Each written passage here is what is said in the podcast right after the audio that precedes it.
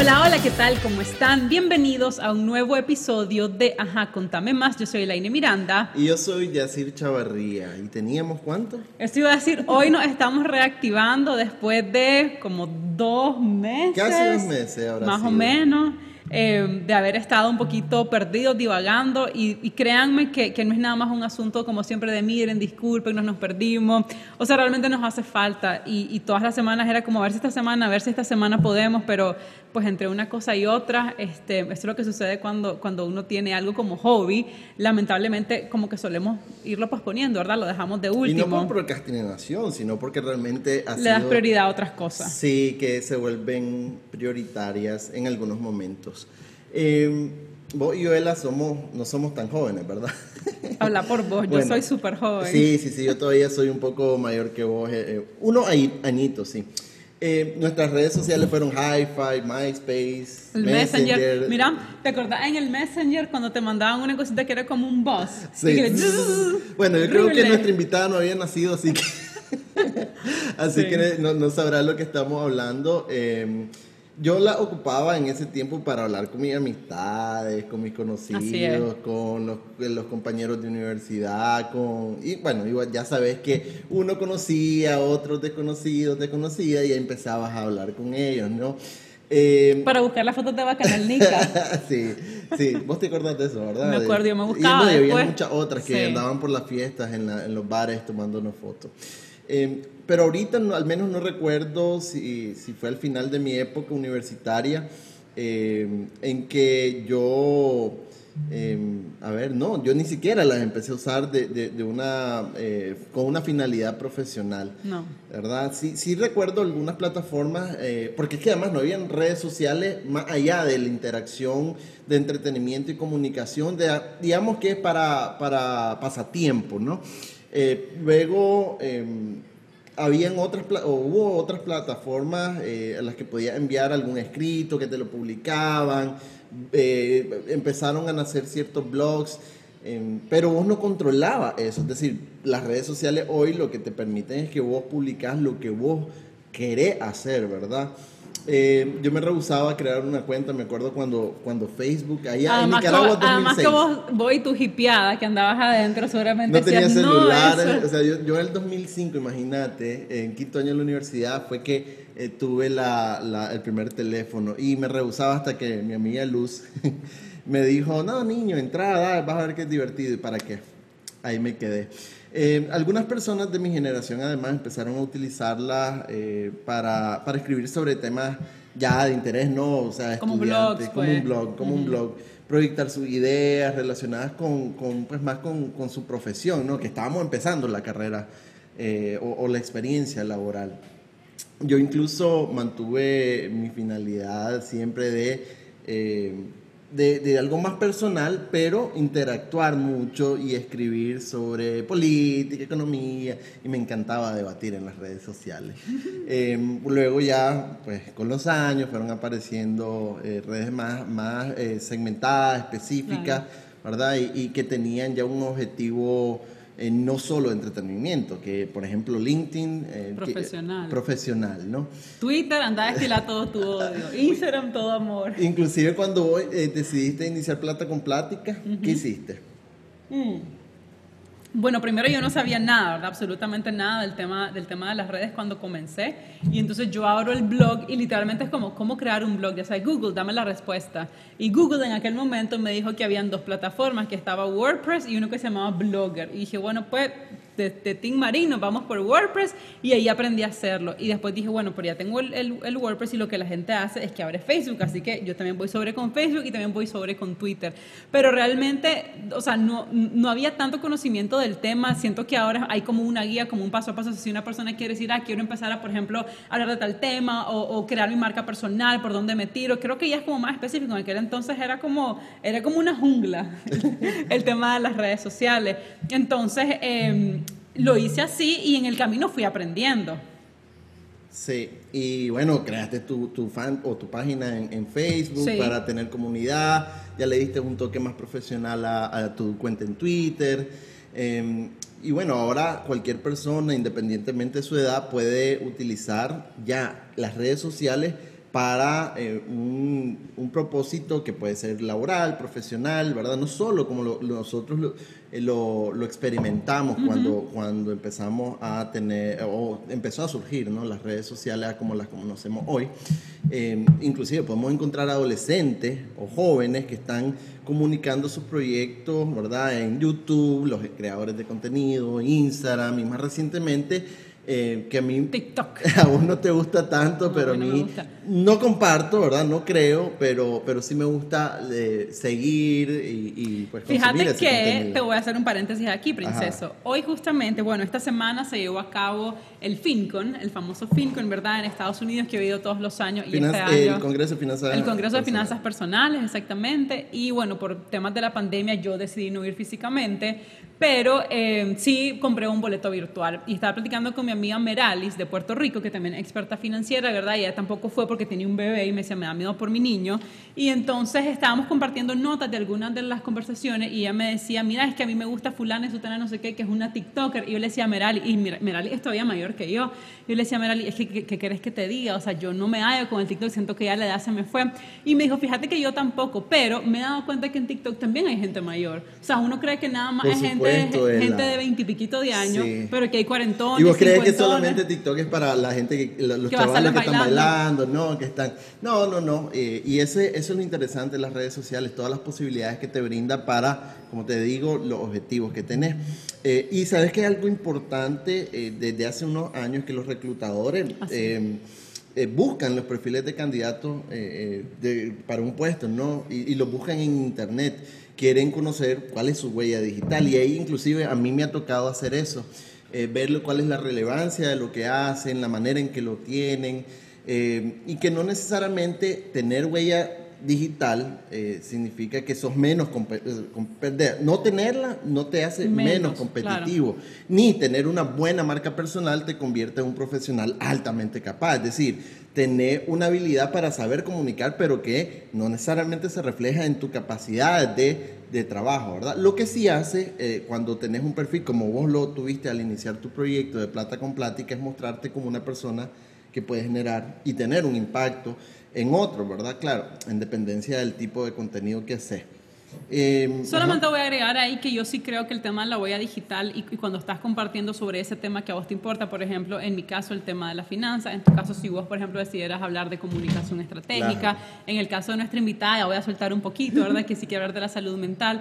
Para mí compartir en las redes sociales o tener un blog o un canal en YouTube es una manera de demostrar que sabes lo que vos decís que sabes. Ya sabes, porque el currículum, oye, el currículum es como el presupuesto, ahí aguanta todo. Si vos a tu presupuesto le decís, voy a gastar cero, todo lo voy a ahorrar, el presupuesto te va a decir, claro que sí, con mucho gusto. Igual es el currículum. Entonces, un reclutador o un empresario agarra el currículum de alguien y es como, bueno, a la buena de Dios lo voy a entrevistar, pero ¿cuánta gente no conocemos que se sabe vender súper bien a la hora de la entrevista y que a la hora de la hora deja mucho que desear? pero, las redes sociales te dan ese extra. Es más difícil fake it ahí. Mm, es más difícil, pero y yo te pongo un asterisco para mí sí hay mucho vende humo. O sea, que hablan muy bien frente a una cámara, que te hacen cosas bonitas, pero que no necesariamente eso que quieren demostrar realmente lo tienen. De acuerdo. Yo en el 2012 fue cuando le empecé a, prestar más atención a, este fenómeno, ¿verdad? De, cómo las personas eh, muestran su propuesta de valor profesional y así inclusive fue que eh, conocí a, a, muchas personas y a la ELA, ¿no? Me pareció muy interesante lo que ella estaba haciendo y la forma en que lo comunicaba sobre un tema que no estaba siendo abordado desde la perspectiva que vos le diste, no más del día a día, más, más lo, lo, coloquial, eh, y siempre se miraba desde casi lo, financiero económico, muy, muy, no, muy empresarial, o como el, señor mayor de 50 años con su saco y su... Eh, y lo importante fue también cómo estabas creando comunidad alrededor del uso del dinero y el impacto que este estaba teniendo en la vida de las personas que te seguían, porque pues eh, cuando te comparten la experiencia, no, mira, eh, gracias a, estarte siguiendo he empezado a cambiar los hábitos, etcétera, no, un proyecto con propósito. Entonces, eh, ahora la pregunta que nos hacemos nosotros, ¿es importante ser creador de contenido, publicarlo en las redes sociales para darte a conocer, generar un impacto en un grupo de personas, para promover una temática, etcétera? Yo creo que sí. Yo también creo que sí. ¿Verdad? Eh, creo que esas son las herramientas que tenemos ahorita. O sea, creo que esa es como, no voy a decir que es la manera, porque definitivamente no es la única manera, pero sí creo que es una forma importante y que si lo haces bien, te puede dar a subir bien rápidamente. Exactamente. Bueno, y con esto terminamos el capítulo. No, Nos vemos. No, y, por eso eh, tenemos a nuestra invitada de hoy. Hace unos meses me encontré con el perfil de Andrea Gómez y me gustó muchísimo.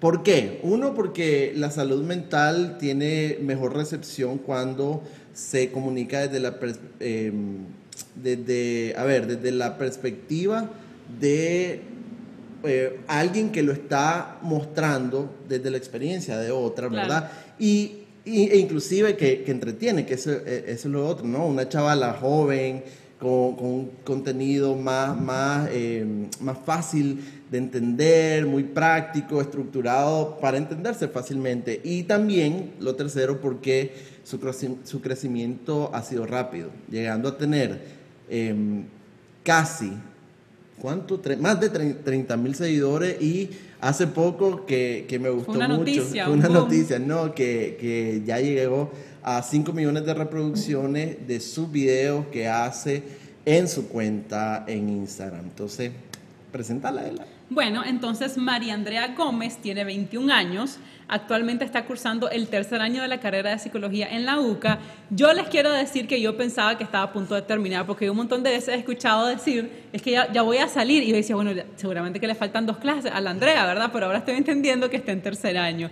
Durante la autocuarentena del 2020, decidió abrir una página en Instagram junto a, dos amigas de la universidad. En diciembre de ese mismo año, es decir, vamos a cumplir un año ahorita en el 2021, abrió su propia cuenta, la cual ha crecido muchísimo durante los últimos meses. En su perfil profesional en Instagram, que ahí, se lo vamos a dejar también en la cuenta y la vamos a etiquetar en Instagram en todas nuestras publicaciones, es SIC-Andrea Gómez. Ella comparte contenido sobre psicología, salud mental y otros temas de interés para adolescentes, jóvenes y adultos de todo el mundo, pero especialmente de América Latina. Ahí voy a hacer un subrayado para que lo conversemos, porque no es para Nicaragua, ¿no? Entonces ya, ya pensás como que a través de las redes sociales puede llegar a muchísima gente.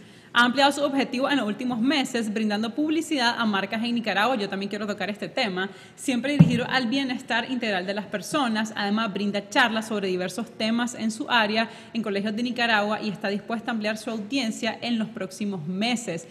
Bienvenida Andrea, por finalmente se nos hizo porque veníamos hablando de, hacer este episodio desde hace más de un mes, más o menos por ahí, entonces finalmente se nos hizo. Gracias por aceptar la invitación y sobre todo gracias por lo que está haciendo eh, de compartir tanta información sobre la salud mental en las redes sociales.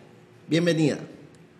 Gracias, gracias Yacir y Elaine, gracias por el espacio, gracias por la invitación, de verdad que un honor estar aquí con ustedes, a mí me encanta su podcast, yo lo vengo siguiendo desde hace bastante tiempo y, bueno, qué alegre que estamos acá, creo que es primera vez que, lo hablo, que hablo sobre, sobre mi página, ¿verdad? Y toco este tema así en un podcast o hablado, pues lo, lo único que había hecho había sido pues en un medio digital que salió, lo de la noticia, pero, pero bueno, qué alegre pues que vamos a tocar este tema porque creo que va a ser de mucho interés para muchos jóvenes que he visto en las redes sociales que me dicen, yo quiero abrir una página así como vos, quiero dar a, a conocer mi trabajo desde ya.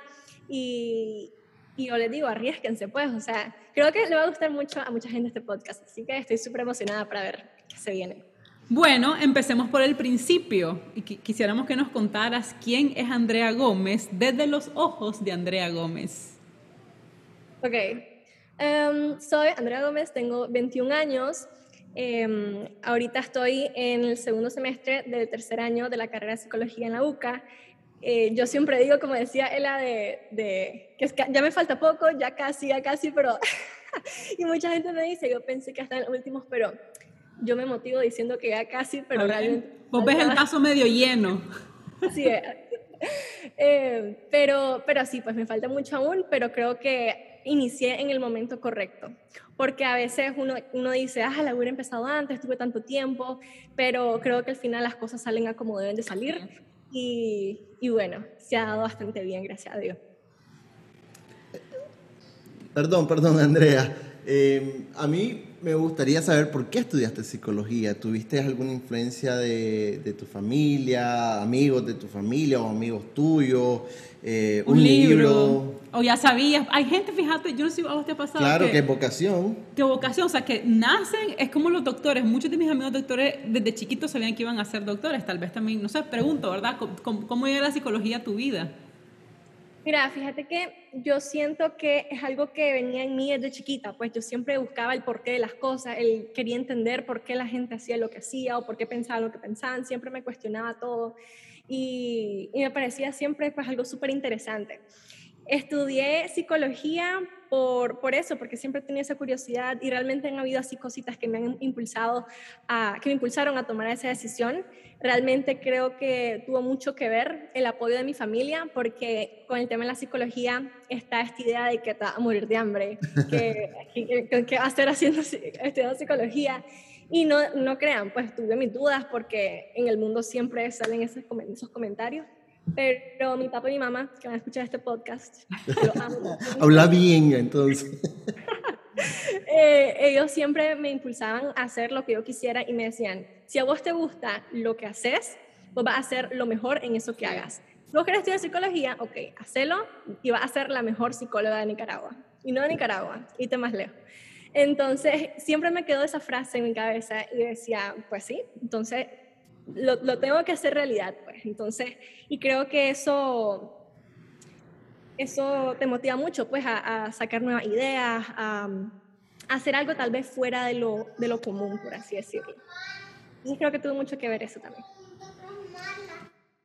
Eh, Andrea, y a mí me gusta lo que te dijeron tus papás porque es lo mismo que, que me dijo mi papá a mí.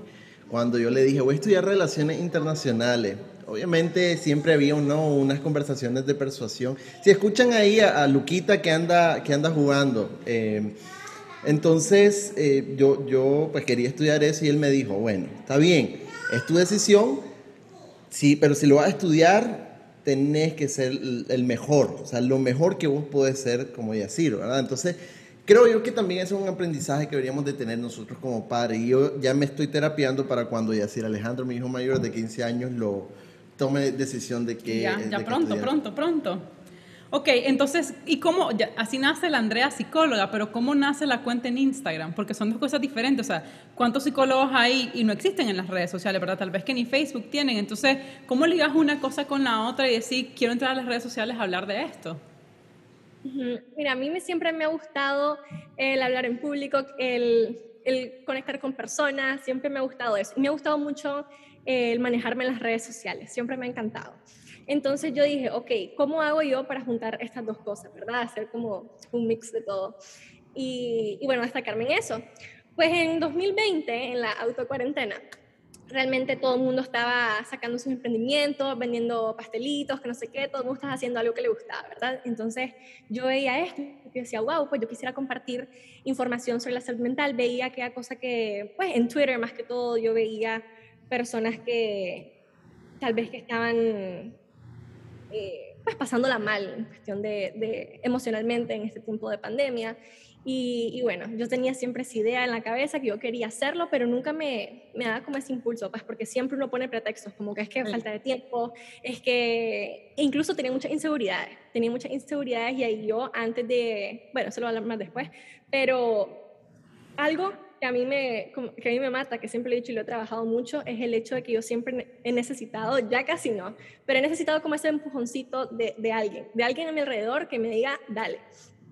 Entonces yo en ese momento yo dije, bueno, voy a unirme con dos amigas de la universidad que eran muy aplicadas y me iba muy bien con ellas, me llevo muy, muy bien con ellas. Y, y, bueno, hagamos una página, ¿verdad? En Instagram. Entonces la sacamos, nos fue bastante bien, súper linda. ¿Cómo se llamaba esa página? Llamaba Mente y Cuerpo, Mente y Cuerpo sí. Nick.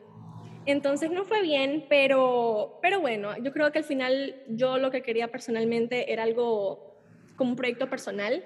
Y entonces yo dije, bueno, voy a agarrar mi camino, pues. Entonces ya me separé de ellas y, y así siguió, pues. Entonces ya después yo abrí la mía propia en diciembre de 2020 uh -huh. y e igual, con todos los miedos del mundo, con todas las inseguridades, porque realmente, pues, al, final las redes sociales son un arma de doble filo. Así es. Y entonces pues conlleva mucha responsabilidad, mucha, mucha dedicación y si yo dije, si lo voy a hacer, lo voy a hacer bien.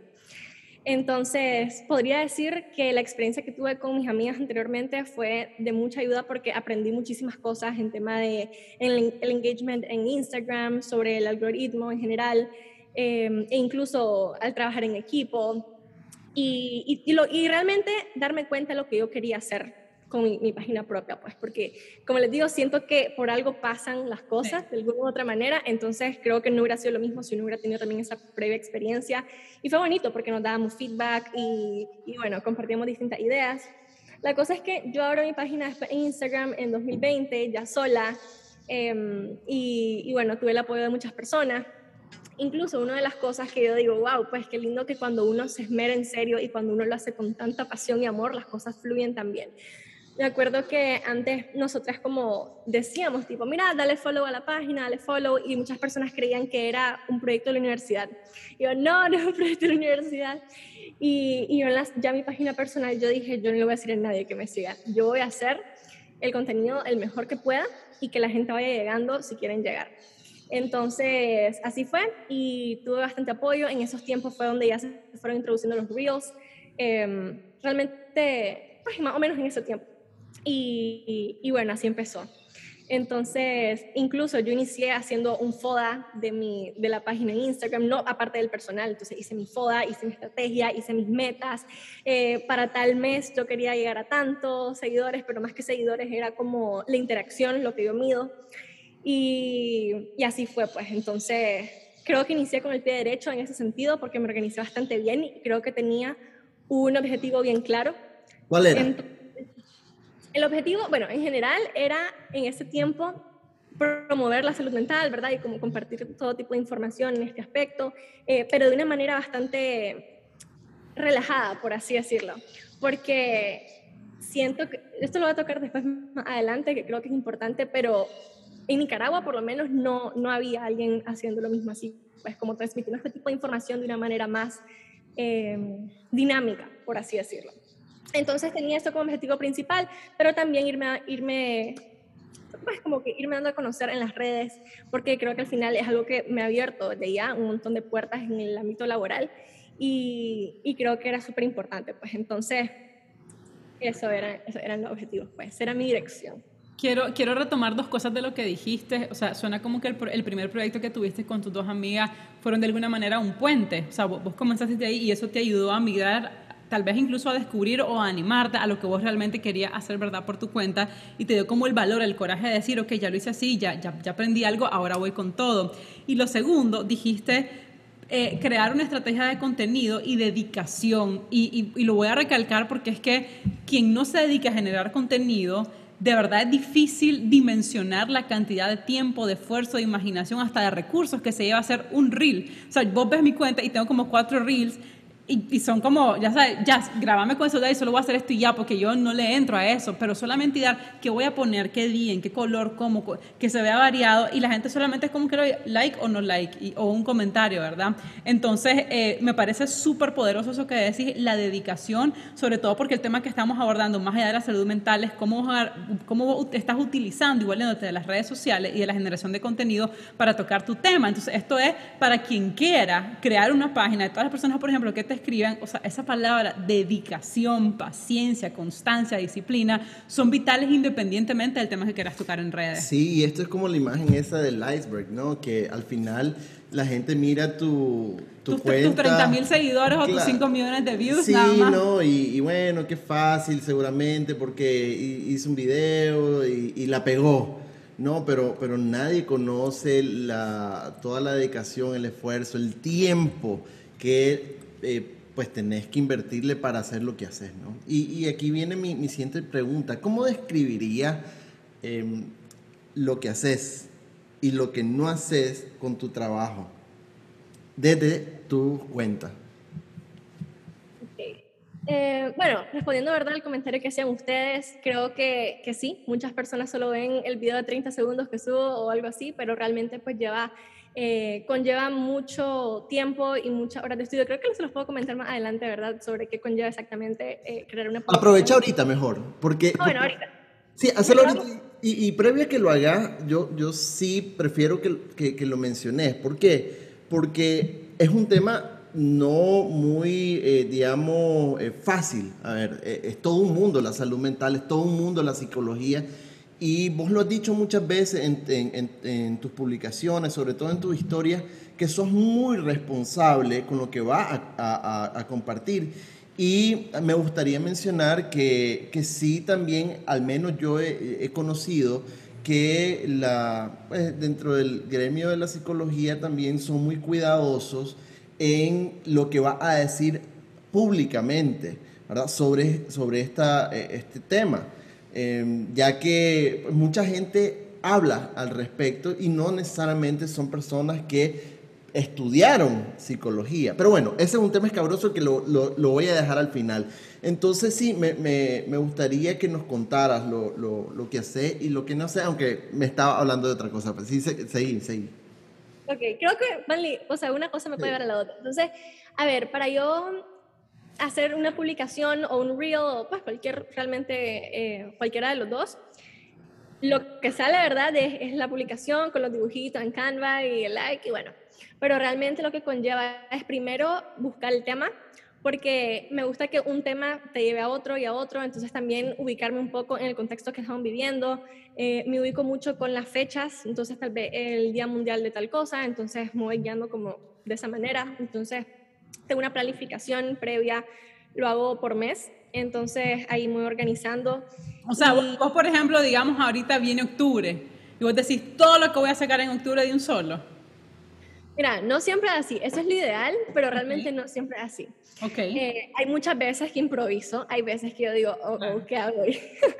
o tal vez yo digo, la próxima semana tengo que poner esta publicación sí o sí, pero tengo que poner dos antes para que vaya con el feed. Entonces, sí, muchas veces improviso, pero, pero realmente si improviso algo es porque ya, pues ya manejo bien el tema y yo digo, bueno, esto lo saco más fácil, por así decirlo. Pero sí conlleva, bueno, buscar el tema, eh, y de ahí empezar a investigar, empezar a investigar por todos lados, buscar fuentes confiables. Le pregunto mucho a mis profesores, ha sido algo súper clave para mí eso, tener una buena relación con mis profesores porque me ayudan mucho en, en las fuentes, en que sea información veraz. Entonces, primero, bueno, hago eso, hago como un mini resumen y después ya comienzo a, a, a diseñarlo en Canva, pues que en la aplicación donde yo lo hago. Pues. ¿Vos diseñás? Eh, Sí, yo lo diseño ahí en la compu, en el teléfono. Ahí Tengo que aprender a usar Canva, definitivamente. Es buenísimo, es buenísimo. Mucha gente me lo pregunta, así que hice el dato, Canva. Em, entonces, nada, después lo hago y ya se lo mando a una de mis profesoras, que eso siempre es ley, pues que yo se lo mando y ellos me lo revisan. Entonces, ya después con su ok, ya lo tengo listo yo para subirlo. Wow. sí, y eso siempre, pues realmente nunca subo algo sin su aprobación y, y, ya después cuando ya me siento lista para responder preguntas, porque yo ya sé qué tipo de preguntas pueden venir con respecto a cada tema, entonces ya lo empiezo a hablar más en historias y ya me tengo que preparar con lo de las preguntas. Igual, si tengo preguntas que a veces no las sé contestar porque hay cosas que a veces me preguntan y yo digo, oh, oh ¿qué hago? Entonces ahí tengo mis profesoras que me auxilian y están pues siempre súper lindas. Yo la puedo mencionar incluso, la profe Marilú Mazariegos, Bea, la profe Imelda Chacón, eh, Nancili, bueno, son varias. Entonces son súper lindas ellas y, y, su apoyo ha sido pues clave en eso. E incluso creo que me ha ayudado mucho a mí a estudiar por mi, por mi propia cuenta, porque también es algo que yo decía, bueno, a nosotros nos mandan ahorita en línea, ¿verdad? A, nos mandan esta lectura, esta otra, hace esta tarea y listo. Pero muchas veces, y, y creo que a muchos estudiantes nos pasa, que leemos lo que tenemos que leer pero aquella bibliografía complementaria tal vez la dejamos al lado y solo para salir del paso en el momento para entrar a la tarea. Pero con mi página en Instagram me he exigido más a mí misma en cuestión de, ok, voy a indagar más. ¿Qué hago con esta pregunta? Tengo que responderla y no tengo idea. Entonces comencé a investigar, investigar, a preguntar por todos lados y, y a darla. Pues entonces creo que eso ha sido clave para, para ir más allá, dar esa mía extra.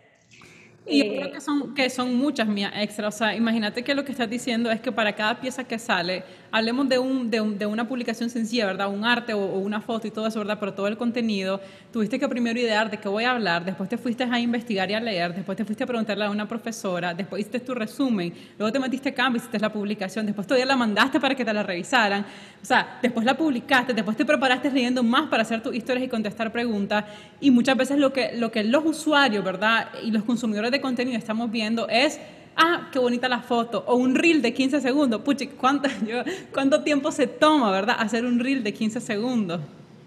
No, y, y, el reel también, ¿verdad? Aparte de toda la información, es buscar cómo optimizar esos 30 segundos que ahorita ya un minuto, que es una alegría para mí porque ya es más tiempo, pero cómo optimizar el tiempo y, y, hacerlo de una manera dinámica, pues que las transiciones, que incluso, pues hasta, hasta ya por último arreglarme yo. Sí, hasta eso.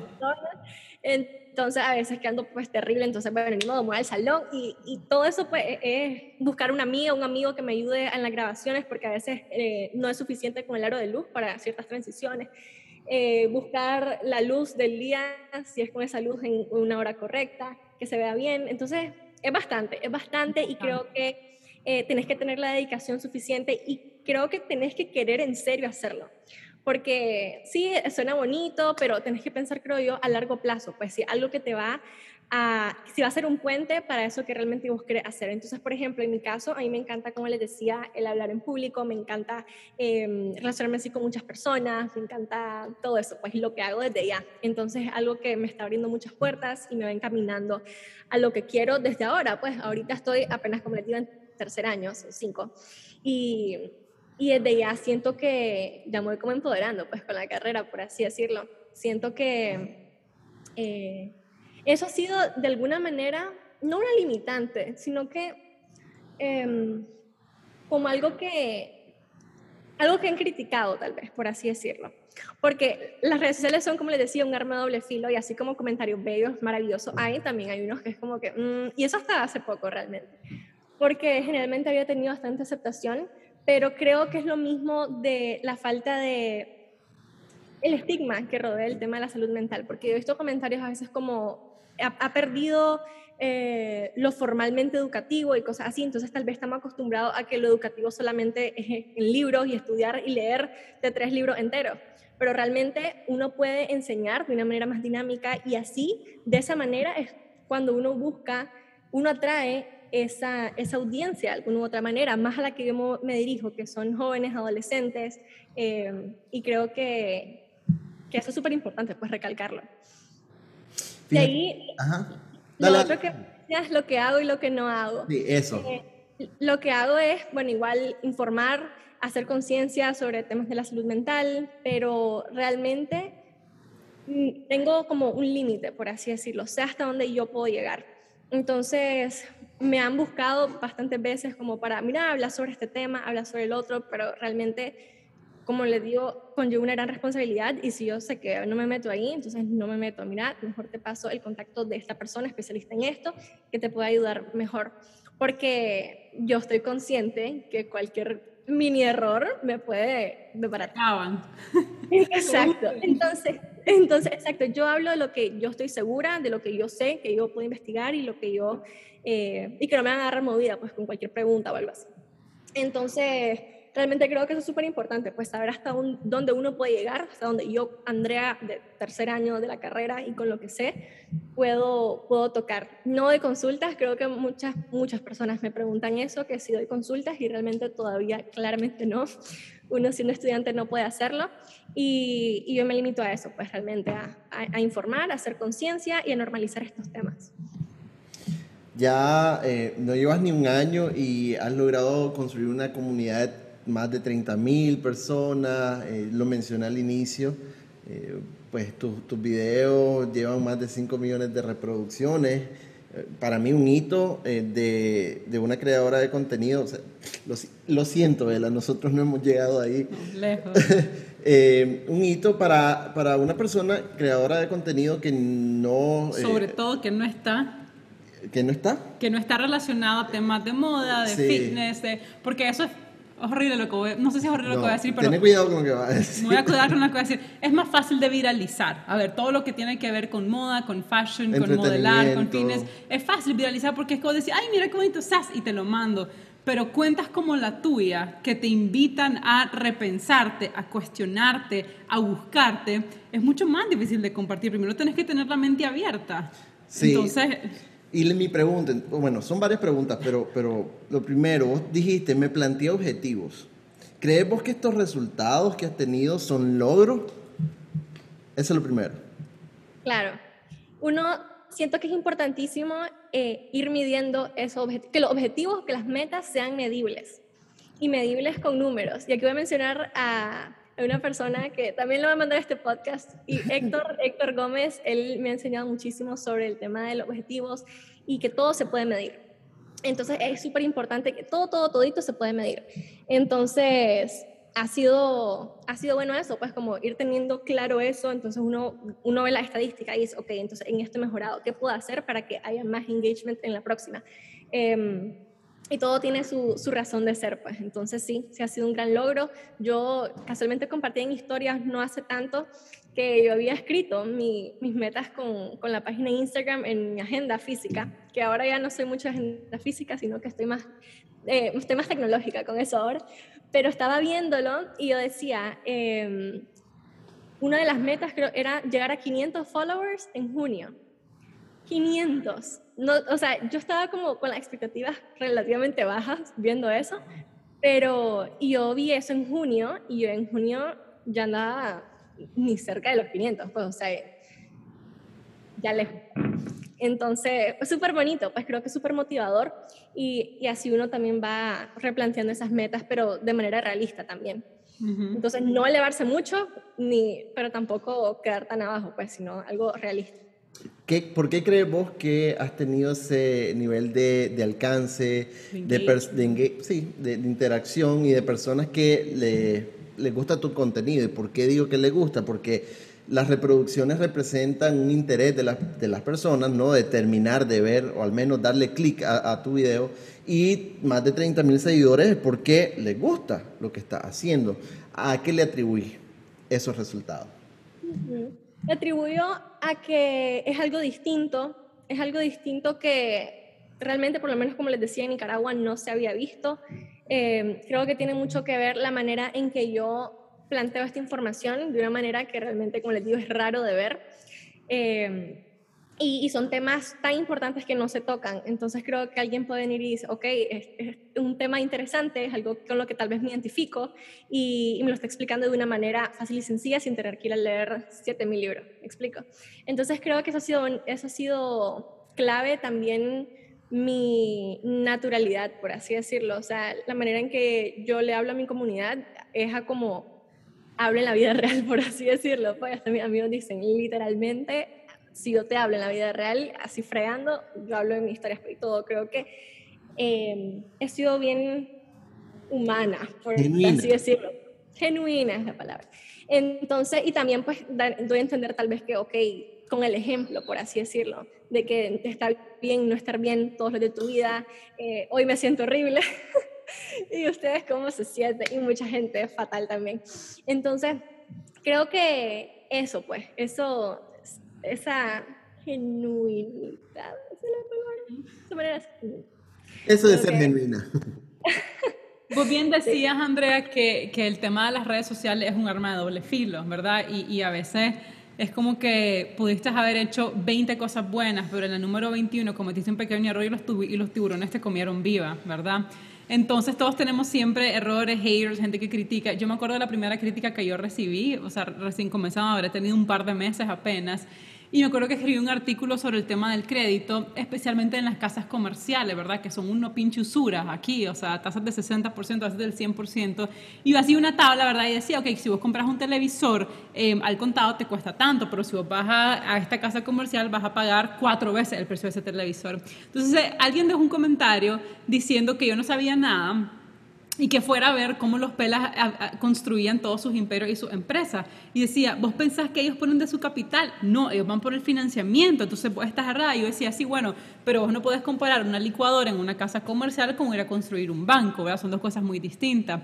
Y con el tiempo, pues sal, salen más gente, más crítica, algunas son genuinas, ¿verdad? Y positivas y te ayudan con la retroalimentación y otros solamente quieren dejar ahí como, ya sabes, como... Destruir. sí, entonces, em, en este año y medio, ¿has tenido vos esas voces que critican negativamente lo que haces?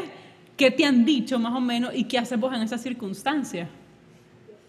Mira, fíjate que realmente yo no lo siento como un, como un ataque a mi persona, o sea, creo que es súper importante no tomarlo personal, porque yo cuando hago también críticas, porque también hago a personas que tal vez están hablando sobre temas que no le competen y es una gran irresponsabilidad, yo critico el trabajo, no a la persona. Entonces yo lo tomo también de esa manera, estás criticando el trabajo, pero la cosa acá es que si una crítica constructiva, claro, gracias, y eso muchas veces lo agradezco cuando personas vienen y me dicen, mira, puedes hacer esto mejor, o eh, en cuestiones visuales en un reel, esto se hubiera visto mejor, se hubiera dado a entender tal vez mejor el mensaje, yo, gracias, a la persona lo tome en cuenta.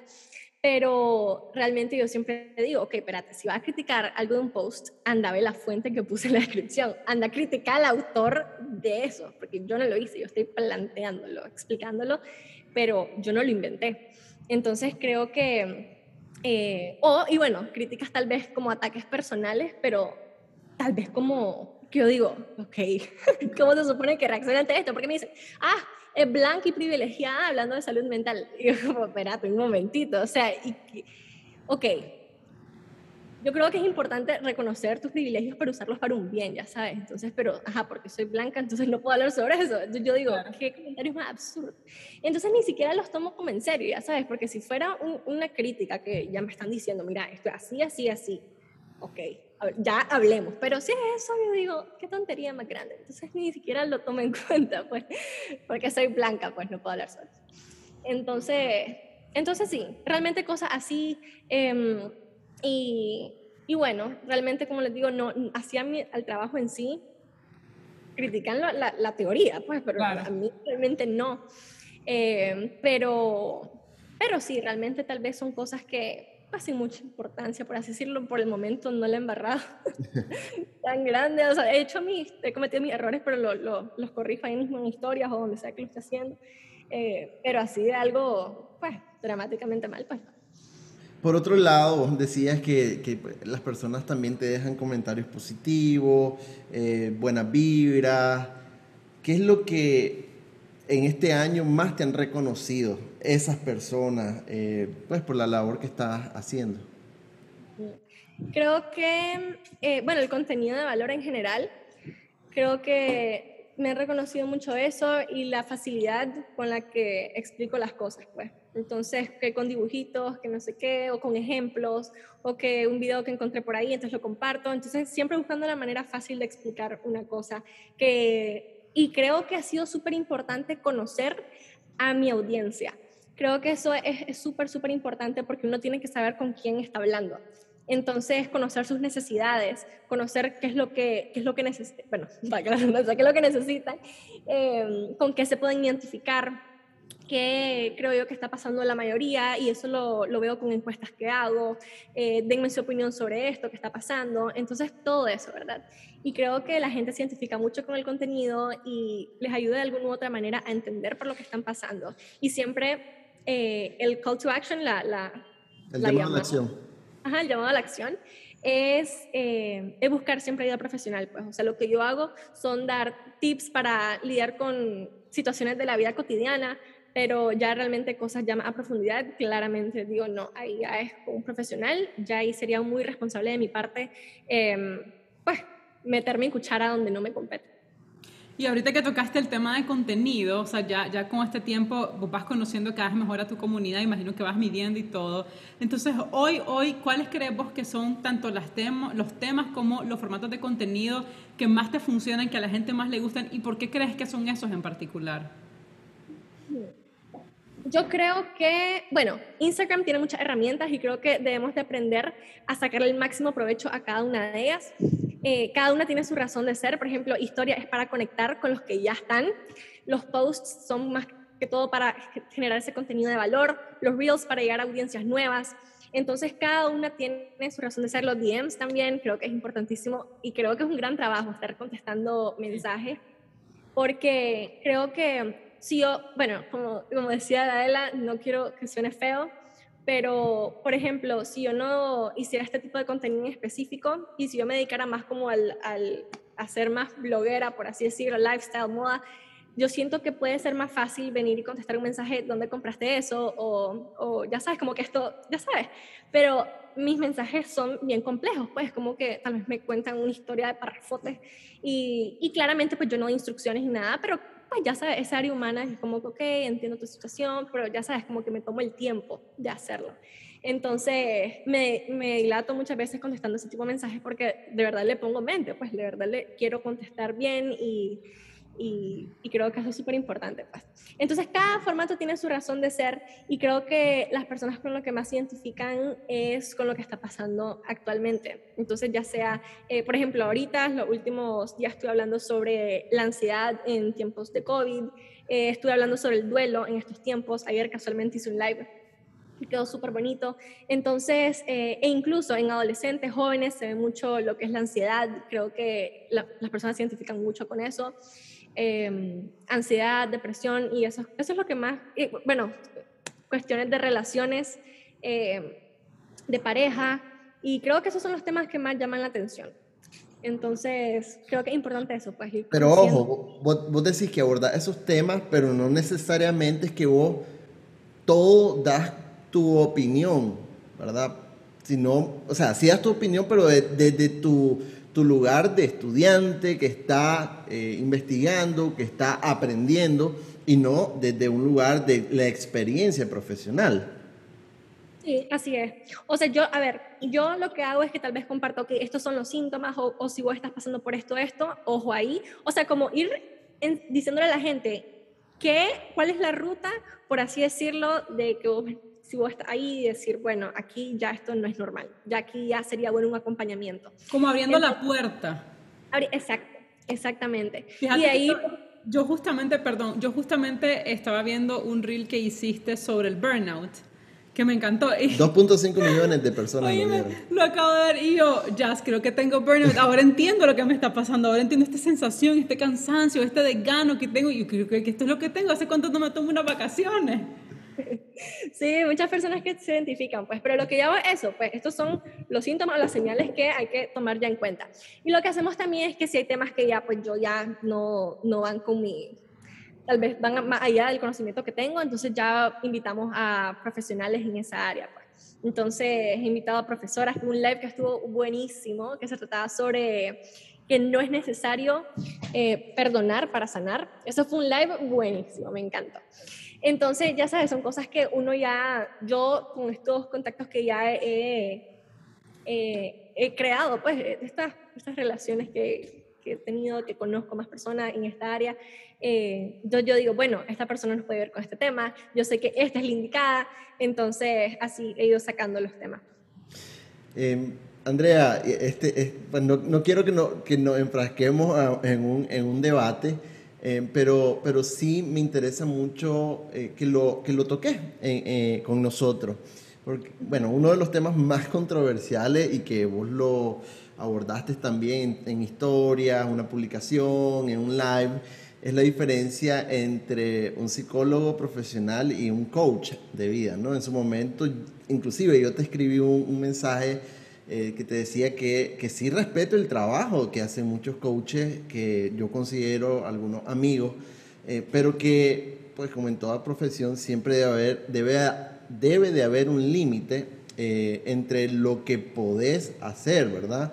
Y lo que no. ¿Cuál es tu rol y cuál no debería de serlo? Empezando, ¿no? Por, por, por estar consciente de que pudiste prepararte, académicamente para algo, ¿no? Y que vos decías, zapatero tus zapatos, o sea, hasta aquí puedo llegar yo, no todos tenemos ese límite. Vos en tus contenidos entonces hiciste una crítica a, a estas personas ¿verdad? y, y, también se lo he leído a, a otros psicólogos. De hecho, eh, uno de nuestros capítulos en la, la segunda temporada fue eh, sobre eso, ¿no? Que la felicidad no se coachea. Um, entonces, ¿a qué se debe ¿A qué creemos que se debe eh, esa crítica? Y sí, ¿qué importancia tienen ellos para vos? ¿O no tienen ninguna? No sé. ya sí, aquí sí me tocaste la, la llaga. A ver. eh, ok, sí he tocado este tema. Creo que es súper importante recalcar que los coaches de vida no son profesionales de la salud mental. Incluso hice, hice una encuesta en historia sobre esto y muchas personas creían esto. Y las personas lo creen porque los, hay, hay coaches de vida. No voy a generalizar, ¿verdad? Pero sí, hay coaches de vida que tocan temas que no le competen. Entonces, pero claro, yo entiendo que una persona con no tanto conocimiento sobre estos temas viene y comienza a escuchar a alguien que está hablando con tanta seguridad sobre eh, la ansiedad y sus síntomas y, su, y que no sé qué, y comienza a, dar tips incluso. Entonces, claro, uno viene y pues con poco conocimiento y yo sé que eh, en Nicaragua, pues y a nivel mundial realmente hay poco poco conocimiento y sobre estos temas, entonces claro, cualquiera se puede confundir y se entiende. Pero es súper importante ver hasta dónde vos podés meter la cuchara y como, como yo siempre digo, zapatero en tu zapato. Entonces realmente eh, no, no me encanta la idea de los coaches de vida, no me gusta la idea de los coaches de vida. Creo que, no sé, es una opinión fuerte. es una opinión fuerte, pero, pero sí, no, Adriana Trillos, nuestra invitada, eh, nos dio duro a nosotros, inclusive, eh, porque ella decía que mucho de este fenómeno del surgimiento de personas que empiezan a utilizar las plataformas digitales para promover un tema o promoverse ello, es que casi todos los contenidos empiezan a hacerlo empaquetados, ¿no? Es como la fórmula, hace un video, te pintas, cara bonita, decís tres cosas, las pones, eh, resaltás la frase más importante, el mensaje clave y eso que se viralice. Y las personas que lo consumen empiezan a se lo creen, pues. recibirlo y, se, y se creen porque muchos... Porque es fácil. Pero también, en el caso de los coaches, ¿no? Muchos caen en la tentación ¿no? De, de, de, verlo todo en positivo y ahí es donde iba, ¿no? El tema de, la, de, la, de lo tóxico que puede ser ese positivismo extremo y que no se toman en cuenta las circunstancias individuales, ¿no? El entorno social, eh, el, pasado de la persona. Y aquí yo no, sé nada de psicología, pero, pero sí obviamente uno, eh, pues, como persona que, que, ha necesitado ayuda de, de psicólogos, pues sabe.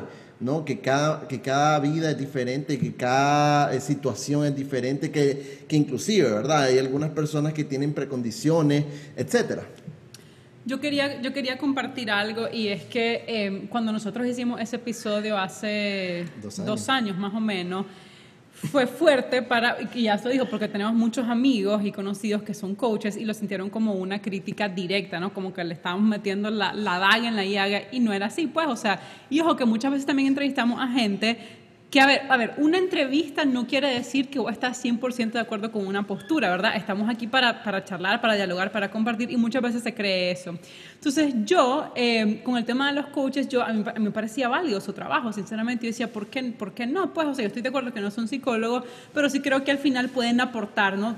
tienen su espacio y su lugar y como me decía una amiga, la, la, la Ale Machado, que está viendo en el, en el Salvador, para una persona que no tiene ningún tipo de acercamiento a un psicólogo, a un psiquiatra, que nunca ha sabido nada, de pronto leer esto es como, un, es como una ventanita, ¿verdad? Decir, mira, aquí tienes esta ayuda básica. Pero, y aquí viene algo que, que, voy a compartir, recientemente, y recientemente voy a decir hace dos semanas, por primera vez en mi vida estoy yendo con una psicóloga. Llevo una cita nada más. Hoy es mi segunda cita, de hecho, en la noche. Y entonces yo dije, pues voy a, voy a ver qué onda, voy a probar. ¿Era antipsicólogo? No, no, no era antipsicóloga, pero yo siempre he creído que yo estoy bien que yo estoy bien y que no necesito una psicóloga. Desde ahí estás mal. Ajá. mi mamá es psicóloga, o sea, imagínate, pues mi mamá es psicóloga, entonces yo cero, pues no, no tengo ningún problema, parece súper válido, pero nunca, nunca me sentí en la necesidad de, hasta que me topé con una pared y entonces busqué ayuda. Y tuve esta cita y, y le decía a Yas, dentro de las muchas cosas que, que hablé con ella en, en, esa sola hora, ella de pronto me dijo, eh, vos eras algo así como vos eras la niña que quería pasar desapercibida. O sea, que no querías que la gente viera, entonces es como, mejor me porto lo mejor posible para no causar ningún tipo de conmoción por ningún lado y no digo nada. Y entonces hoy probablemente me dice, te cuesta tener conversaciones difíciles. Y es 100% cierto. O sea, yo, conversaciones fáciles, démosle todo lo que... Conversaciones difíciles, si no te conozco, démosle, pero si te conozco, eso me cuesta un montón. Evitar los conflictos. Evito los conflictos. Pero que cuando el conflicto es inmanejable... Bueno, sos vos, soy yo. No, pero es que yo estoy desahogándome todo lo que vos sos.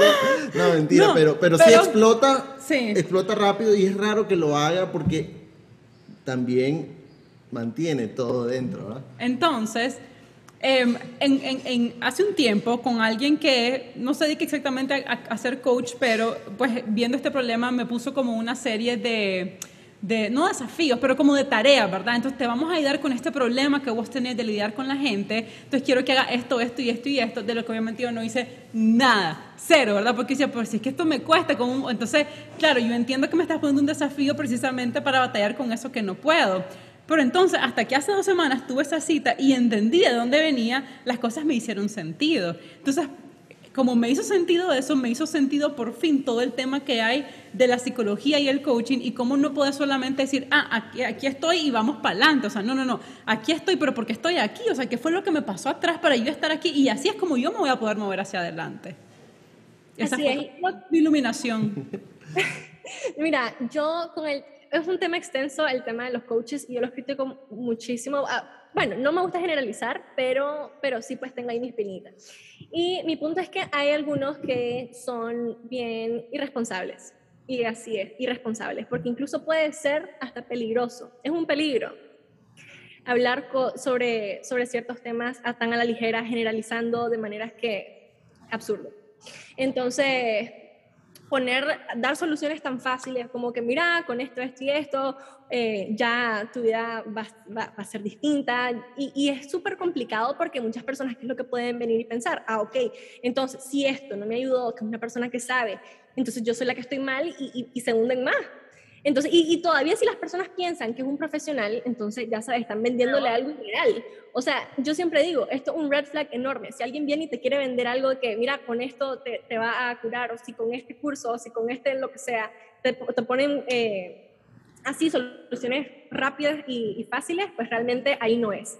Porque como decía Ela, eh, ir a terapia y todo ese proceso es difícil. O sea, yo siempre digo, ir a terapia es de valientes, porque ir a enfrentarte con tus miedos, con tu pasado, con tus traumas, con tu, o sea, no es lindo ir a terapia. Creo que se ha romantizado mucho eso, pero claro, ya después cuando ya vas sanando y todo, va pidiendo los cambios, pero es enfrentarte a vos mismo, pues. Y, y es, es para valientes, pues realmente. Entonces, es todo un proceso y creo que una vez ya comprendiendo esto, ya entendemos por qué los coaches de vida y su trabajo, algunos pueden ser eh, un peligro para muchas personas también. Y cuando hablo de peligro, les voy a contar una experiencia que me pasó eh, no hace mucho. Y es que yo realmente, yo no soy mucho de hablar sobre, mi, sobre mis cosas muy, muy personales en mi página ni nada, porque a mí me gusta mantenerlo de alguna manera en lo profesional, pues no, no comenzar a yo hablar mucho desde mi experiencia, sino que yo hablo desde la teoría. Eh, sí comparto ciertas cosas, pero, pero realmente no me enfoco mucho en ello. Pero les cuento acá que yo una vez estaba, me acuerdo que era un viernes en la noche y me puse a escuchar un podcast de un coach de vida que estaban hablando sobre la ansiedad y yo tengo un pasado con la ansiedad bastante fuerte.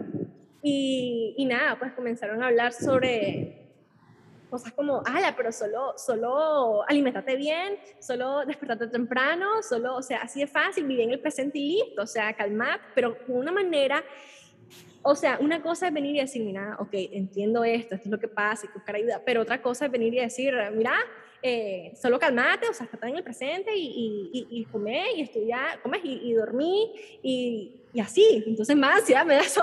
Uno, ese, ese tono. Y dos, yo me puse a pensar, puchica, yo ya, ya, ya pasé por ese proceso, ya mi realidad es distinta, pero yo digo, aún así, eso me pegó. Y me Claro. pegó también porque yo veo tantas personas que me escriben al Instagram, pero bien mal, que yo digo, puchica, si yo pudiera atender, lo atendo de gratis, se lo juro.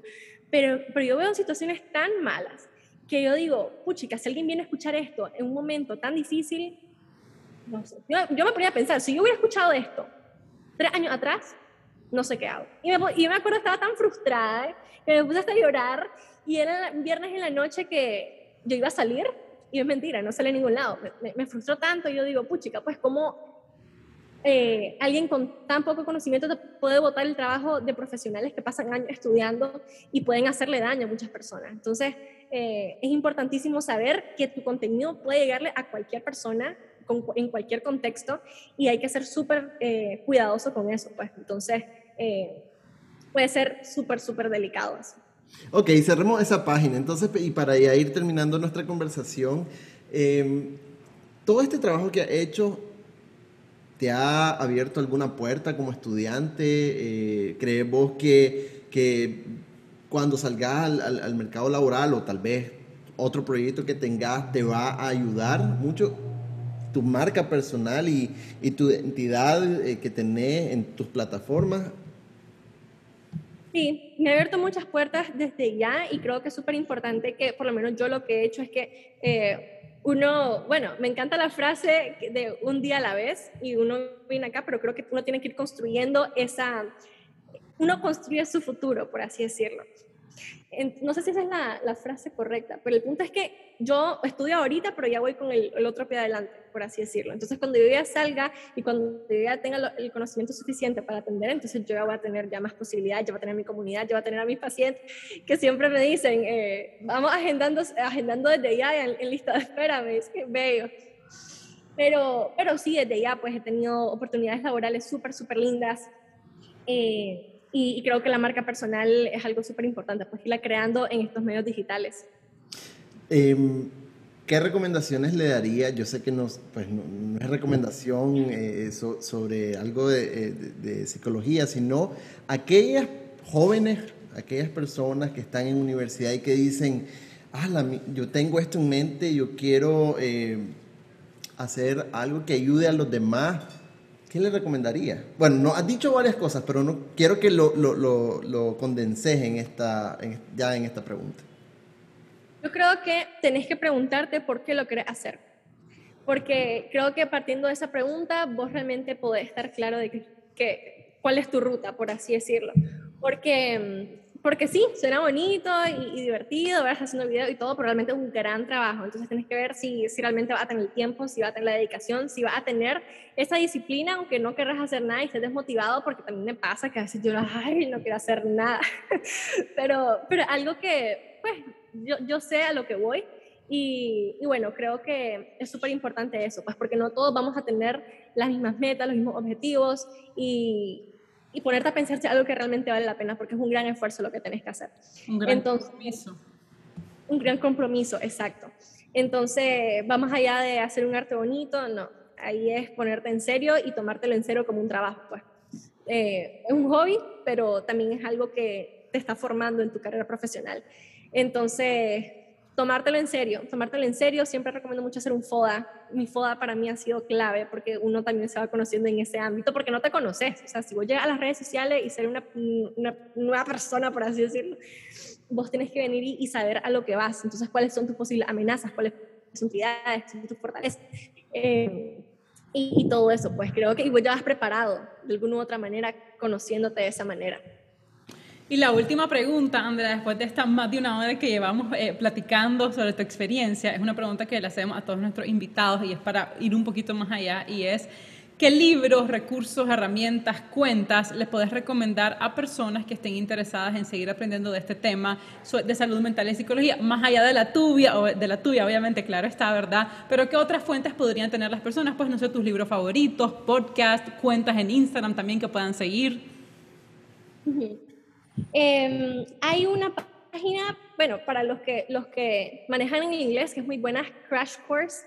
Es súper, súper buena y, ahí puedes encontrar em, todo tipo de contenido de cualquier, de cualquier tema. Entonces, es súper, súper bueno. Ok, sí, Crash Course. Eh, y ahí